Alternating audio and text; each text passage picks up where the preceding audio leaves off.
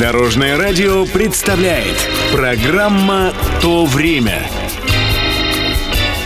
Здравствуйте! С вами Алексей Володин и «То время» на Дорожном радио.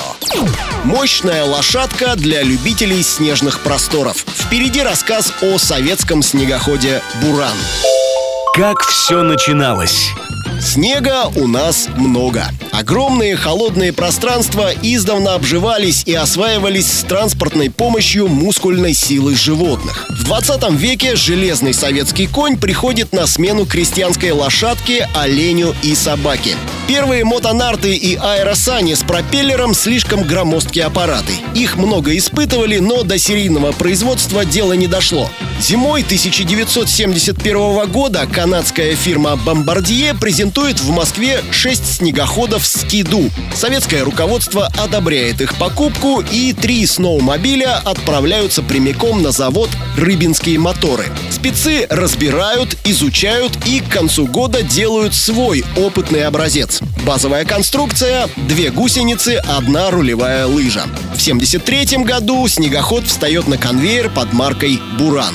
И снег, и ветер, и звезд ночной полет Меня мое сердце в тревожную даль зовет Продолжаем разговор.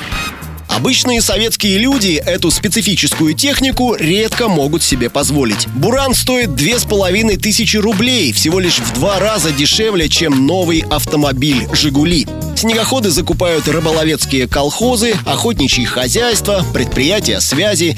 Ими укатывают трассы для лыжных гонок. Преимущество «Бурана» — проходимость, грузоподъемность, простой ремонт и работа на дешевом 76-м бензине. Недостатки — прожорливый мотор, большой угол поворота и жесткая подвеска. В 80-м в Рыбинске ежегодно выпускают 7 тысяч снегоходов, через 5 лет — 14. Проблемы сбыта не существует. Других снегоходов в СССР нет. А снег идет, а снег идет,